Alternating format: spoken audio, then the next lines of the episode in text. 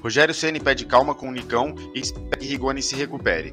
O treinador tenta ajudar Rigoni a recuperar o bom futebol dos primeiros meses pelo São Paulo. O jogador argentino chegou e rapidamente virou destaque em 2021, mas está a 11 jogos sem fazer gols, e 9 desses jogos foram com Ceni como treinador. O último gol foi em 3 de outubro, no empate em 1 a 1 contra a Chapecoense, quando o técnico ainda era Hernan Crespo. Rigoni jogou pela ponta contra o Guarani de falso 9 diante do Lituano. Ele não rendeu em nenhuma das funções.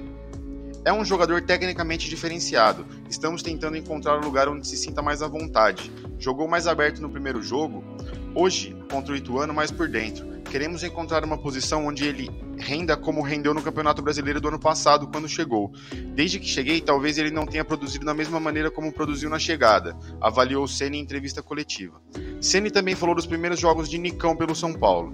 O jogador atuou pelo lado direito sem muita movimentação. Rogério entende que existe uma evolução física pela frente. O Atlético se prepara três meses para jogar o Campeonato Brasileiro. Nicão teve anos de pré-temporada maior. O Atlético tem 45, 60 dias depois de iniciar alguns jogos do Campeonato Paranaense e depois começar os campeonatos que, por mérito, o Atlético disputa.